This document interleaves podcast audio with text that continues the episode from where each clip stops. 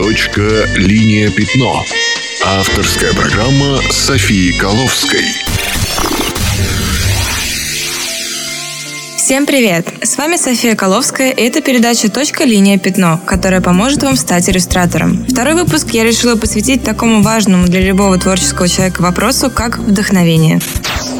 Точка «Линия. Пятно». Все о том, как стать иллюстратором. Как я говорила в предыдущей передаче, я считаю, что вдохновение – это не миф.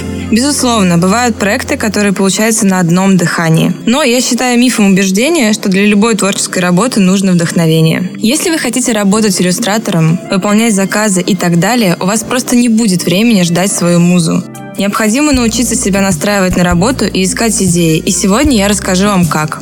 Во-первых, собирайте свою коллекцию картинок, которая сможет вдохновить вас на работу. Я просто собираю полюбившиеся работы в отдельной папке на рабочем столе, а еще покупаю книги с впечатлившей меня графикой и коллекционирую комиксы. Иногда, когда я не могу придумать, что именно мне нарисовать, я открываю папку с работами коллег по цеху и вспоминаю, что, например, давно хотела попробовать какую-то технику. При этом я никогда не копирую чужие работы, но меня заряжает то, как рисуют другие авторы.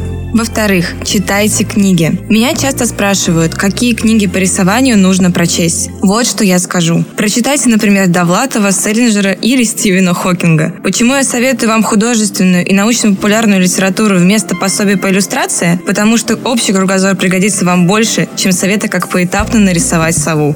На первый взгляд тут нет никакой связи. Но на самом деле литература – это визуальный язык, который рождается в вашей голове в процессе чтения. В иллюстрации, так же как и в книгах, используются метафоры, сравнения, интересные образы. Все это отложится вам в голову и поможет придумать интересную идею. В-третьих, смотрите шире. Ваш поиск вдохновения – это, по сути, процесс поедания информации, которая вас окружает. Да-да, я очень люблю поесть и все сравниваю с едой. Так вот, то, что вы смотрите, слушаете и читаете, наполняет вас. И такие, на первый взгляд, абсолютно не связанные с рисованием вещи, как музыка, наука или путешествия, помогут вам в работе. Они и есть ваше вдохновение. В-четвертых, больше искусства.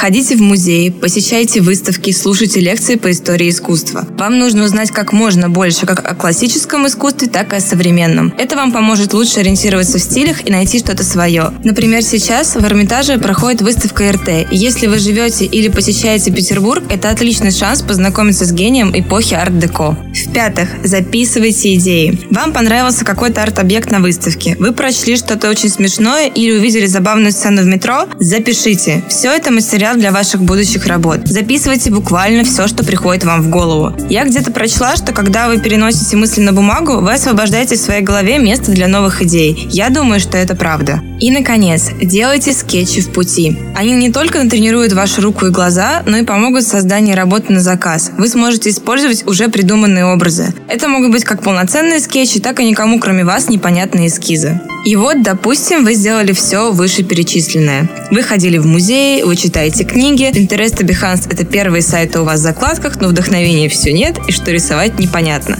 Тогда вам помогут техники поиска вдохновения. На самом деле их существует огромное множество, я расскажу вам о нескольких из них, которые использую сама. Во-первых, напишите себе много-много не связанных друг с другом слов, штук 50, не меньше. Пусть там будет все подряд. Винегрет из понятий, знаменитых личностей, предметов, которые вас окружают. Например, стул, бездна, английская королева, банан, закат и так далее.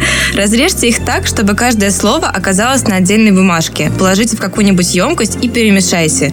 Ваша персональная коробка идей готова. Вытаскивайте наугад любые 2-3 бумажки и рисуйте. Попробуйте комбинировать слова, сложить из них историю или одну целую картинку. Это разогреет ваше воображение. Второй способ – это ассоциативные ряды. Перед началом работы напишите ассоциации. Поверьте, это тысячу раз проверенный мной способ начать работу. Причем он подходит не только иллюстраторам, но и людям других творческих профессий. Допустим, вам нужно нарисовать иллюстрацию к дню рождения банка. Вначале у вас может не быть никаких идей, кроме здания банка и надписи с днем рождения над ним. Но это пресно и скучно.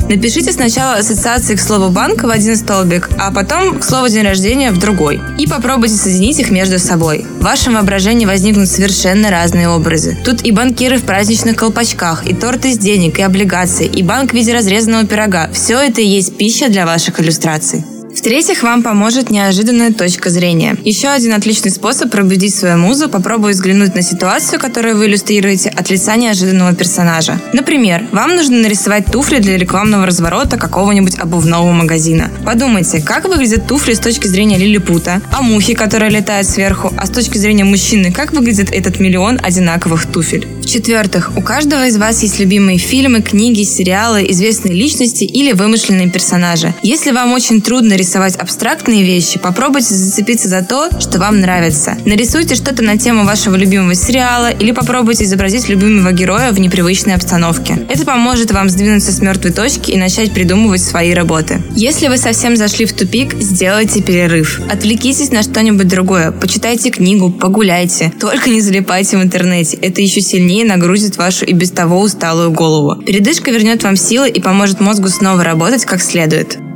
Это были самые простые способы поймать вашу музу. В следующем выпуске я расскажу вам, как найти свой стиль и понять, что именно вам хочется рисовать. С вами была София Коловская. Вдохновения вам!